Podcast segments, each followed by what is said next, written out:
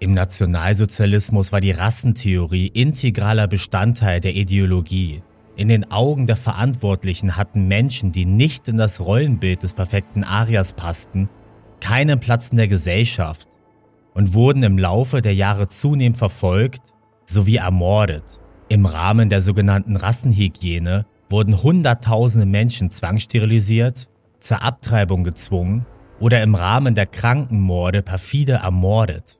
Leonardo Conti war als Reichsgesundheitsführer integral an den Verbrechen beteiligt, beispielsweise in der Aktion T4, bei der 70.000 Menschen mit Behinderung in Tötungsanstalten umgebracht wurden, wobei Conti sogar einige Personen eigenhändig per Injektion umbrachte.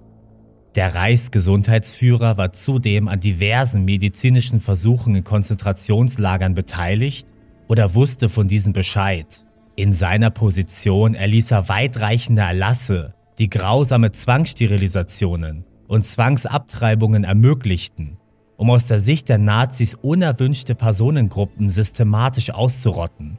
Leonardo Contis Leben begann am 24. August 1900 im schweizerischen Lugano, im südlichen Kanton Tessin. Seine bereits zu der Zeit antisemitische Mutter ließ sich 1903 von ihrem Mann scheiden und zog mit ihren Kindern nach Berlin, wobei Conti 1915 offiziell als Deutscher eingebürgert wurde. Der spätere Reichsgesundheitsminister legte 1918 sein Notabitur ab und entging nur knapp einem Fronteinsatz im zu der Zeit stattfindenden Ersten Weltkrieg. Nach Kriegsende wurde er Mitglied in diversen antisemitischen und nationalistischen Terrororganisationen, die den Sturz der Weimarer Reichsregierung anstrebten und im Sinne der Durchstoßlegende den Sozialdemokraten und Juden die Schuld am verlorenen Krieg gaben. Im Herbst 1919 begann Conti ein Medizinstudium an der Berliner Friedrich-Wilhelms-Universität, musste dieses aufgrund seiner Aktivitäten in verbotenen nationalistischen Gruppierungen zwischenzeitlich pausieren und legte Ende 1924 erfolgreich sein Staatsexamen ab. Der überzeugte Antisemit trat bereits 1923 der nationalistischen Sturmabteilung, kurz SA, bei, wurde der erste Arzt dieser Organisation und trat im Dezember 1927 offiziell der NSDAP bei. Die nächsten Jahre war Leonardo Conti in Berlin maßgeblich am Aufbau des Gesundheitsapparates der NSDAP sowie SA beteiligt, lernte hier unter anderem Josef Goebbels, Martin Bormann und Hermann Göring kennen, von welchen er später karrieretechnisch profitieren sollte. 1932 wurde Conti in den preußischen Landtag gewählt und konnte die nächsten Jahre stark an Einfluss gewinnen. Anfang 1933 übernahm Hitler die Macht in Deutschland und Hermann Göring beförderte Conti zum Staatskommissar zur besonderen Verwendung, wobei dieser die Säuberung des Gesundheitswesens durchführen sollte. Als fanatischer Nationalsozialist nutzte dieser die Gelegenheit, um mit allen Mitteln gegen Ärzte des jüdischen Glaubens oder jüdischer Herkunft vorzugehen, welche zunehmend schikaniert und verfolgt wurden. Als 1936 in Berlin die Olympischen Spiele stattfanden, organisierte Conti den Gesundheits- und Sanitärdienst, was ihm Lob und das Präsidentenamt des Internationalen Sportärzteverbands eintrug. Der als charismatisch beschriebene Arzt erfreute sich großer Beliebtheit und wurde am 20. April 1939 zum Reichsgesundheitsführer ernannt, womit dieser der mächtigste Mediziner des Landes wurde. Im Juli 1939 nahm Conti an einer Besprechung mit Adolf Hitler und anderen Nazi-Größen teil, in der es um die Ermordung von psychisch kranken und körperlich beeinträchtigten Personen ging die von den Nazis als lebensunwert angesehen wurden. Überraschend beauftragte Hitler jedoch nicht Conti, sondern den Leiter der Kanzlei des Führers, Philipp Buhler, mit der Durchführung der Maßnahmen, wobei Buhler den Reichsgesundheitsminister jedoch stark mit einband. Am 9. Oktober 1939 erließ Leonardo Conti einen Runterlass, in dem die Heil- und Pflegeanstalten des Landes dazu aufgefordert wurden, Patienten mit bestimmten Krankheitsbildern mittels Meldebögen zu erfassen. Die betroffenen Anstalten wurden darüber im Unklaren gelassen, dass die Angaben zur Ermordung der fraglichen Patienten dienten und gingen von einer routinemäßigen statistischen Erfassung aus. Um die Durchführung der geplanten Tötungen zu erproben, wurden im Januar 1940 mehrere Dutzend Personen in der Tötungsanstalt Brandenburg mittels Giftgas oder Injektionen ermordet. Es sollte dabei getestet werden, welche der beiden Tötungsmethoden effektiver war, wobei der Fokus auf die Vergasung mittels Kohlenmonoxid gelegt wurde. Anwesend waren alle wichtigen Vertreter der Aktion T4, wobei Leonardo Conti auch selbst tödliche Injektionen verabreichte und damit kein reiner Schreibtischtäter war. Bei der Aktion T4 wurden von 1940 bis 1941 70.000 Menschen mit körperlichen, geistigen oder seelischen Behinderungen systematisch ermordet. Die Aktionen gehören zu den grausamsten Kapiteln der nationalsozialistischen Rassenideologie. Für die Nazis gehörten beeinträchtigte Personen nicht zur perfekten arischen Rasse und die Massenmorde wurden auch als Aktion Gnadentod oder Vernichtung lebensunwerten Lebens bezeichnet. Zu Beginn der Aktion wurden den Heilanstalten Meldebögen mit detaillierten Fragen zu Krankheit und Arbeitsfähigkeit der Patienten geschickt.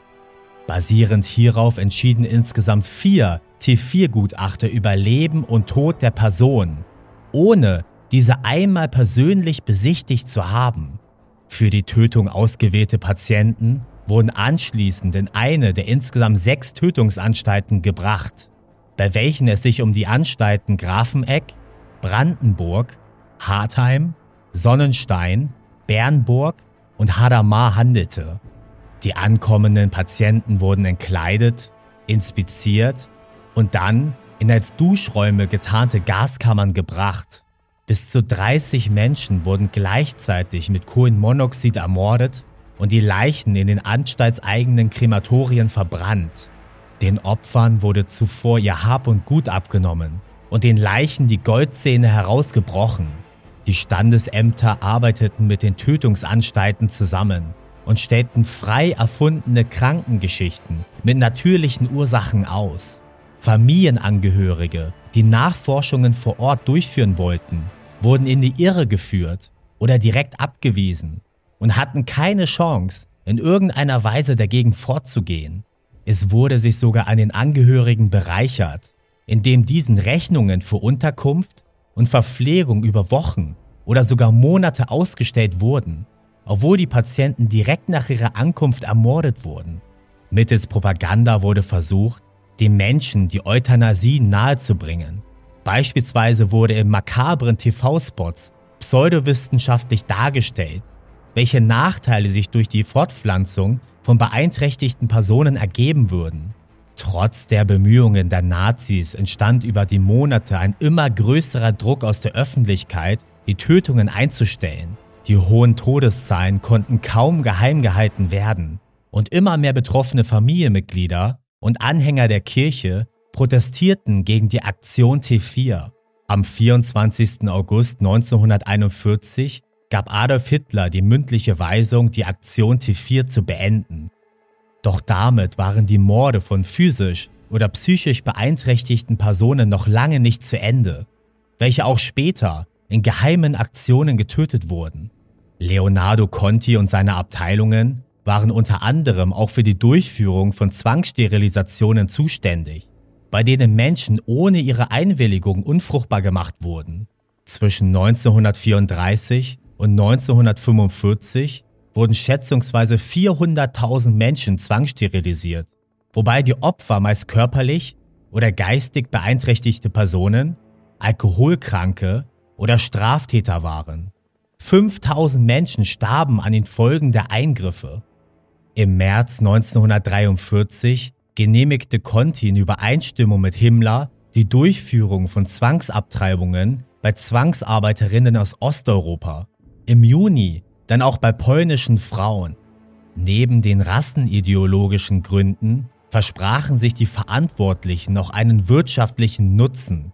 Die Arbeiterinnen fielen bei einem Eingriff nur wenige Tage aus, im Vergleich zu mehreren Monaten nach der Geburt. Zudem sparten die Betriebe und Arbeitseinsatzbehörden die Kosten für Unterbringung und Versorgung der Kinder. Conti hatte durch seine Position zudem Kenntnis von diversen in den Konzentrationslagern durchgeführten Experimenten oder war direkt in diesen involviert, beispielsweise bei im KZ Buchenwald durchgeführten Fleckfieberversuchen, bei denen fast 400 Menschen mit der tödlichen Krankheit angesteckt wurden, um diverse Impfstoffe zu testen. Im Verlaufe des Zweiten Weltkriegs verlor Conti zunehmend an Einfluss und Adolf Hitler übertrug durch mehrere Erlasse die Befugnisse des Reichsgesundheitsführers an seinen Leibarzt Karl Brandt, welcher im Vergleich zu Conti die Nähe zu Hitler zu seinen Gunsten nutzen konnte. Leonardo Conti fühlte sich von Hitler hintergangen und reichte im August 1944 seinen Rücktritt an. Bis Kriegsende war er als Honorarprofessor aktiv bis dieser am 19. Mai 1945 in Flensburg verhaftet wurde. Aufgrund seiner Beteiligung an der Aktion T4 sollte sich der ehemalige Reichsgesundheitsminister im Nürnberger Ärzteprozess vor Gericht verantworten, in dem auch einige der anderen Verantwortlichen angeklagt wurden. Leonardo Conti erhing sich noch vor Prozessbeginn am 6. Oktober in seiner Zelle in einem Abschiedsbrief gestand er seine Mitwisserschaft in medizinischen Experimenten und in vorherigen Verhören unter Eid gelogen zu haben. Doch damit ist die Geschichte noch nicht vorbei. 60 Jahre nach Contis Tod entdeckte man auf dem Nürnberger Südfriedhof seinen Namen auf einem Grabstein für osteuropäische Zwangsarbeiter. Vermutet wird, dass Contis Überreste bei einer Umbettung dorthin kamen, in der Annahme, es handle sich bei ihm um ein Opfer des Nationalsozialismus.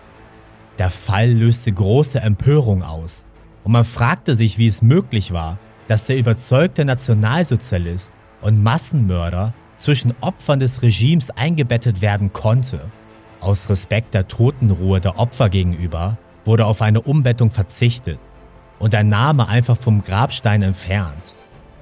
Als Reichsgesundheitsminister stand Leonardo Conti stellvertretend für die unzähligen im Gesundheitssystem begangenen Verbrechen, welche im großen Stil und systematisch durchgeführt wurden.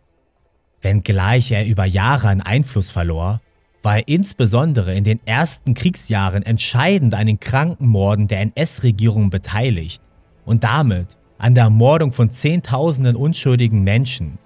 Conti war kein reiner Opportunist, sondern bereits sein ganzes Leben lang ein überzeugter Antisemit und Nationalsozialist und hatte keine Bedenken bei den geplanten Ausrottungen nicht akzeptierter Personengruppen. Nach Kriegsende wäre er höchstwahrscheinlich am Galgen geendet. Doch gerade stehen wollte der Massenmörder für seine Taten nicht und entzog sich seinem Prozess feige durch Suizid.